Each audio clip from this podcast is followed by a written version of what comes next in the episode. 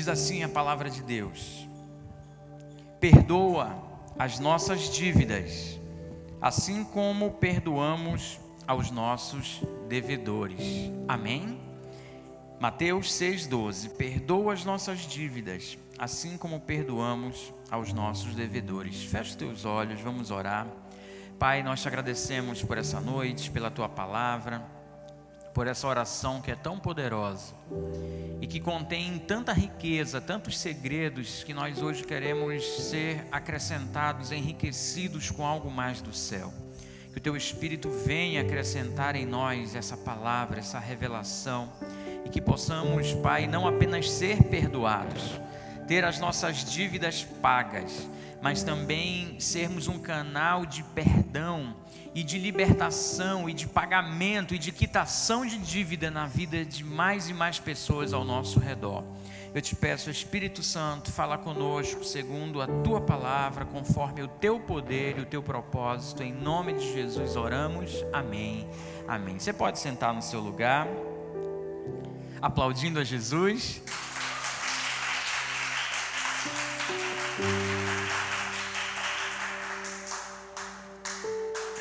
Glória a Deus. Amém. Estamos estudando os segredos do Pai Nosso e essa parte aqui ela é extraordinária porque ela conecta muita coisa do reino de Deus e do evangelho. Quando falamos em perdoar dívidas, estamos falando de uma obra perfeita e poderosa e completa de Jesus, porque ele exatamente veio ao mundo para quitar a dívida do nosso pecado. Então perceba que quando oramos essa oração, quando fazemos essa oração de perdão pelas nossas dívidas, estamos reafirmando aquilo que o próprio Jesus veio fazer como missão, que foi nos resgatar, que foi nos livrar da condenação do pecado. A Bíblia diz que a cédula que nos era contrária, ou seja, havia uma dívida em nosso nome, mas que nós não teríamos como pagar, porque ela era simplesmente impagável.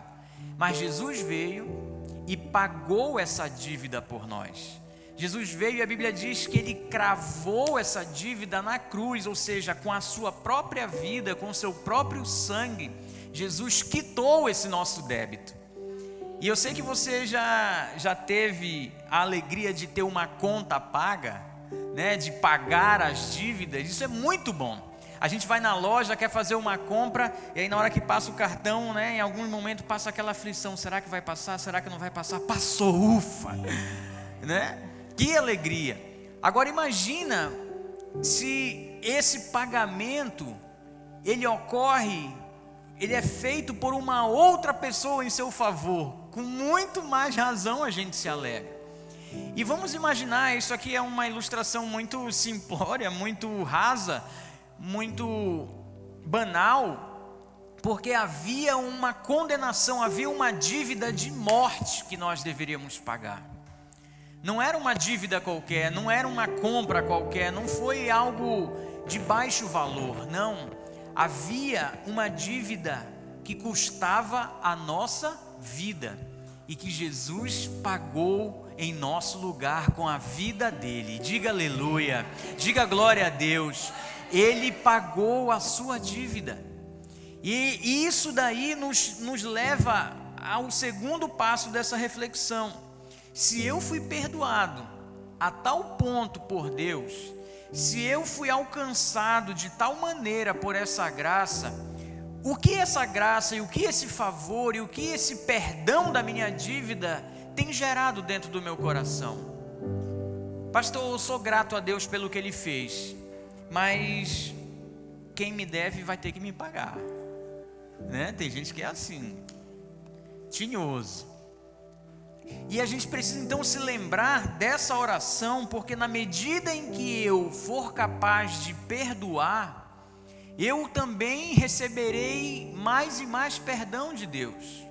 Você vai lembrar certamente de outras passagens do Evangelho, outros ensinamentos de Jesus acerca do credor incompassivo, aquele que teve uma dívida enorme perdoada e pelo seu Senhor, mas aquele, uma outra pessoa que lhe devia, e muito menos do que ele devia ao seu senhor, aquele quando foi também lhe pedir socorro, lhe pedir ajuda, lhe pedir perdão dessa dívida, ele foi implacável. E ele disse: Olha, eu não vou perdoar aquilo que você me deve. Muito embora ele tenha sido perdoado por algo maior. E quando essa história chegou nos ouvidos do Senhor que havia perdoado a dívida daquele homem, aquele Senhor se indignou. E isso nos leva a perceber que o nosso Deus tem nos perdoado de coisas muito maiores do que aquilo que as pessoas têm nos feito e nós não os perdoamos. Quem está me entendendo? Olha só que interessante. Outras versões desse, desse mesmo texto, dessa mesma oração, essa oração foi traduzida da seguinte maneira: aqui está como dívida, mas em algumas versões você vai encontrar ofensas. Perdoa as nossas ofensas, assim como nós perdoamos a quem nos tem ofendido. A relação é a mesma. O fato de ser dívida, porque havia de fato uma dívida, e sendo ofensa também é aplicável. Se você me perguntar qual é a mais correta, pastor, eu não sei lhe dizer. Os estudiosos que traduziram do grego para as demais línguas tinham as suas razões, mas o fato é que tanto dívida como ofensa se aplicam a esse caso de maneira perfeita. E o que é uma ofensa? Ofensa é abrir uma fenda. Diga comigo, abrir uma fenda. Quando alguém é ofendido, é porque nessa pessoa houve um ataque, houve um golpe, uma traição, uma palavra maldita, uma situação qualquer que abriu no interior, no coração daquela pessoa, uma ferida. Ela ficou ofendida. E vamos combinar aqui entre nós: relacionamentos, sejam eles quais forem, em casa, no trabalho, na igreja, todo tipo de relacionamento provoca o que? Atrito. Provoca, em algum momento, em maior ou em menor profundidade, provoca ofensas, provoca feridas. E eu tenho certeza que você, assim como eu, já passou por situações de ofensa. Já passou por situações em que você se viu de alguma forma injustiçado. Já viveu experiências tristes de olhar para alguém e dizer assim: Poxa, mas eu nunca esperei isso de alguém. É ou não é verdade? A gente passa por isso. Às vezes, até nas coisas mais simples, a gente observa que essa é uma realidade comum nos relacionamentos. Se a gente olhar para a igreja, a eclésia, né? Tem uma referência que eu acho interessante quando se fala em igreja, que é colocado como pedras. Nós somos pedras vivas. Pedro escreveu sobre isso. Nos, nos apresentando como pedras vivas. E o que que é? O que que isso tem a ver com o que estamos tratando? As pedras, elas para se acomodarem num determinado lugar, muitas vezes elas se chocam. Muitas vezes elas se batem, muitas vezes elas roçam uma na outra. E nisso, você sabe que a pedra, quando ela é tocada na outra, independendo da intensidade, sai faísca. Você pode até gerar fogo a partir do, né, da fricção de duas pedras. E o que eu quero te dizer é que às vezes nos nossos relacionamentos está saindo até fogo de ofensas, de problemas, de situações não resolvidas. E a gente muitas vezes guarda aquilo como uma ferida mesmo na nossa alma e a gente, mesmo diante daquela realidade, se apresenta diante de Deus pedindo: Senhor, perdoa as minhas falhas. Aí Deus diz: Eu te perdoo, meu filho, porque eu te amo. Só que aí, se a gente olhar para essa oração, a gente vai ver que, além desse perdão que a gente recebe, a gente precisa levar essa realidade adiante de nós. Quem está me entendendo? E interessante, voltando aqui para outra situação, Eu falei que essa palavra ela conecta o evangelho em várias frentes. Aí você vai ver essas pedras vivas aí que se feriram, que se arranharam, que saiu faísca. Muitas vezes isso tudo é trazido ao altar e aí a gente apresenta a Deus uma oferta. E o que que Jesus ensina acerca da gente levar uma oferta enquanto tem uma briga com o irmão? Pedir antes de ofertar qualquer coisa a Deus, vá lá, resolva o seu problema e aí você venha e oferte. Olha como é poderosa essa palavra, essa instrução. Perdoa as nossas dívidas ou perdoa as nossas ofensas, assim como perdoamos aos nossos devedores ou a quem nos tem ofendido. Uma vida com Deus, ela não é plena, ela não é eficaz, ela não é verdadeira se nós não formos capazes de perdoar. Não, não é evangelho aquilo que, que exclui o perdão. Interessante que o perdão ele sempre carrega um sacrifício, porque perdoar não é para quem quer, perdoar é para quem decidiu querer fazer a coisa certa. Perdoar é para quem é maduro, forte o suficiente, capaz de superar o seu querer, né, a sua vontade em manter o orgulho, em manter a posição, em estar certo. Eu já falei isso uma vez aqui. Prefira ser feliz do que estar certo.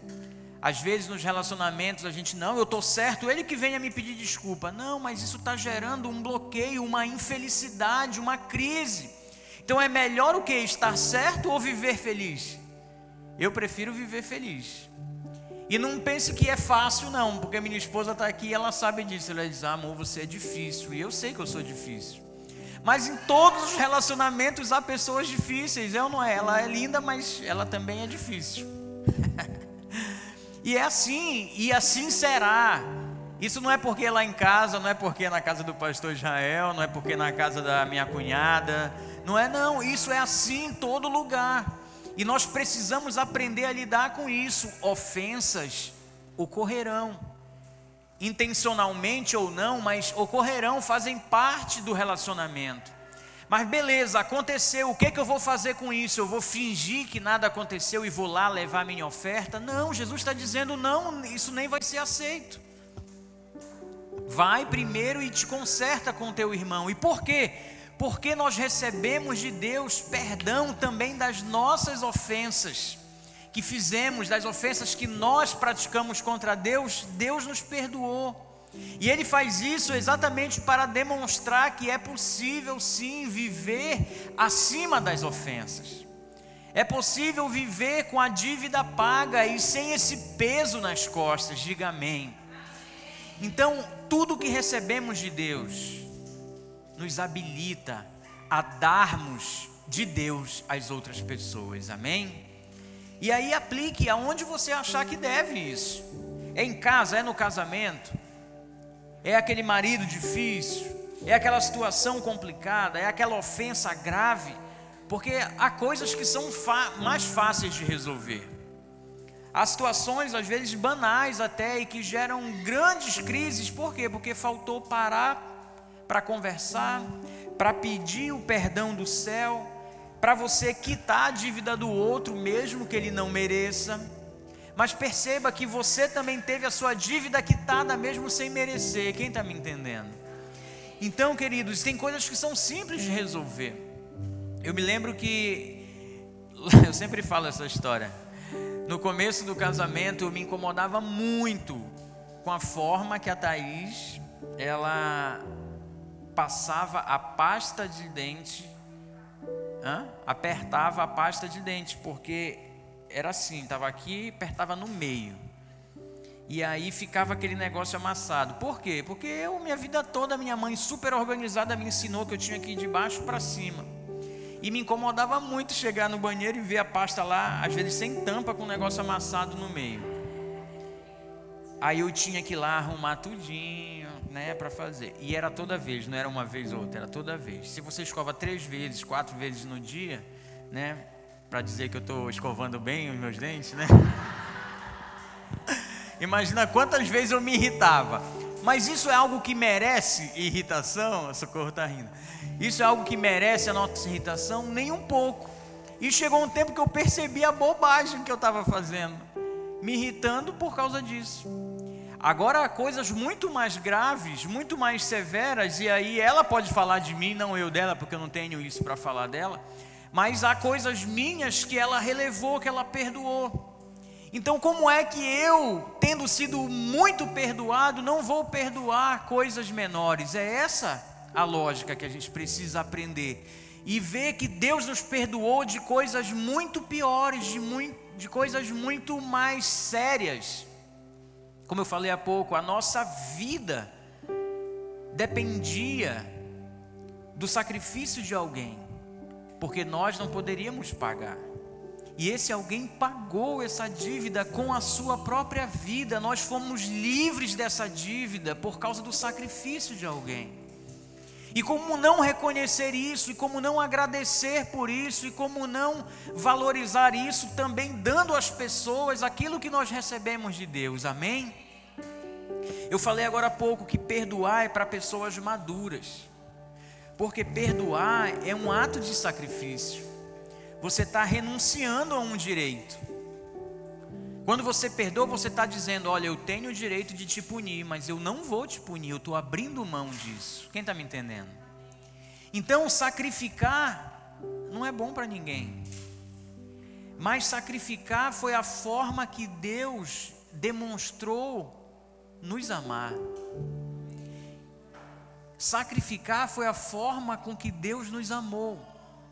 Então, quando eu sou capaz também de sacrificar, e aqui o sacrifício eu estou colocando como uma ligado com o perdão, quando eu sou capaz de perdoar, eu estou manifestando o amor de Deus. Quando eu perdoo alguém, eu estou abrindo mão de exercer o meu direito de cobrar dela alguma atitude ou alguma dívida ou responsabilizá-la por aquela ofensa, quem está me entendendo? Veja como é precioso isso. Na oração que Jesus nos ensinou, ele diz: Pai nosso que estás nos céus, santificado seja o teu nome, venha o teu reino, seja feita a tua vontade, assim na terra como nos céus. Dá-nos hoje o pão de cada dia. E tudo isso nós já estudamos até a quarta-feira passada. E agora ele chega e diz: perdoa as nossas dívidas, assim como nós perdoamos aos nossos devedores. A medida com que nós medirmos, e veja a conexão disso com mais coisas do Evangelho, a medida com que nós medirmos alguém será a medida com que também nós seremos medidos. Você é rigoroso demais em algo, com alguém, está sendo implacável com alguém, pode ter certeza. Em algum momento você vai colher o fruto disso daí. É uma, é uma relação direta. É uma relação direta. Se eu sou muito perdoado, eu preciso muito perdoar. Se eu sou implacável com alguém, é a lei da semeadura. Eu vou colher o fruto dessa semente que eu estou plantando. Amém? Então precisamos, primeiro, perceber que nós fomos perdoados acima de tudo. Todas as nossas dívidas elas foram pagas, foram quitadas, estão, você está livre, meu irmão, por causa do que Jesus fez por você. Não há condenação para você. Paulo escreve: não há condenação para aqueles que estão em Cristo Jesus. Então não há nada que o diabo possa nos acusar. Diante de Deus, nós estamos justificados. Estamos, a nossa dívida foi paga. Quando o diabo chega lá para nos acusar, fulano fez isso, mas Jesus, ele cobriu a nossa dívida com o seu sangue. Amém? Ele cobriu a nossa dívida com o seu sangue. Nós não temos mais dívida. Mas isso não nos deixa, não pode nos deixar numa condição de agora eu estou tranquilo, vou fazer o que eu quiser e pior, vou exigir dos outros aquilo que foi perdoado de mim. Deus te deu tudo isso para que você também seja um canal dessa graça de Deus na vida de pessoas. Sabe, na prática, o que, que significa? Perdoe. Perdoe quem você puder. Pastor, não dá. Aquela pessoa ali não dá para perdoar. Cuidado para que você não venha tropeçar na sua própria oração, na sua própria palavra, nos princípios que Deus estabeleceu e que regem desde a eternidade os céus e regem a terra. Porque se eu sou perdoado, na medida em que eu perdoo e eu não perdoo ninguém, então tem alguma coisa errada acontecendo. Ah, pastor, então o senhor está dizendo que a obra de Jesus ela se torna nula porque eu deixo de perdoar? Não, a obra de Jesus é perfeita, está consumado, ela é plena, perfeita e acabada. Mas eu lhe garanto que você não vai colher tudo aquilo que de Deus você poderia colher se você não viver aquilo que Ele estabelece como princípio. Então, se você não perdoar, você vai ter dificuldade em muitas áreas, você não vai ser feliz, você pode até ter razão, mas não vai ser feliz vai fechar portas de relacionamento, vai viver ofendido, vai viver ferido. Eu falei que ofensa são fendas que são abertas. Então você vai viver sangrando por aí, por causa das muitas ofensas, porque o perdão, ele não é um benefício para o outro, entenda isso. O perdão é um benefício a si mesmo. Porque enquanto quando você recebe a facada e que se abre uma fenda dentro de você, quem é que sangra? Quem esfaqueou, quem foi esfaqueado? Você que foi esfaqueado. O perdão, ele tem o poder de fechar essa fenda. O perdão, ele fecha a ofensa, ele encerra a ofensa. Então, o perdão é um benefício para o outro, sim, mas ele é um benefício muito maior para você, que vai estar vivendo a palavra de Deus, que vai estar se habilitando a receber mais do céu, que vai estancar aquela hemorragia e que vai viver a plenitude de Deus para a sua vida. Amém? Aplauda Jesus bem forte.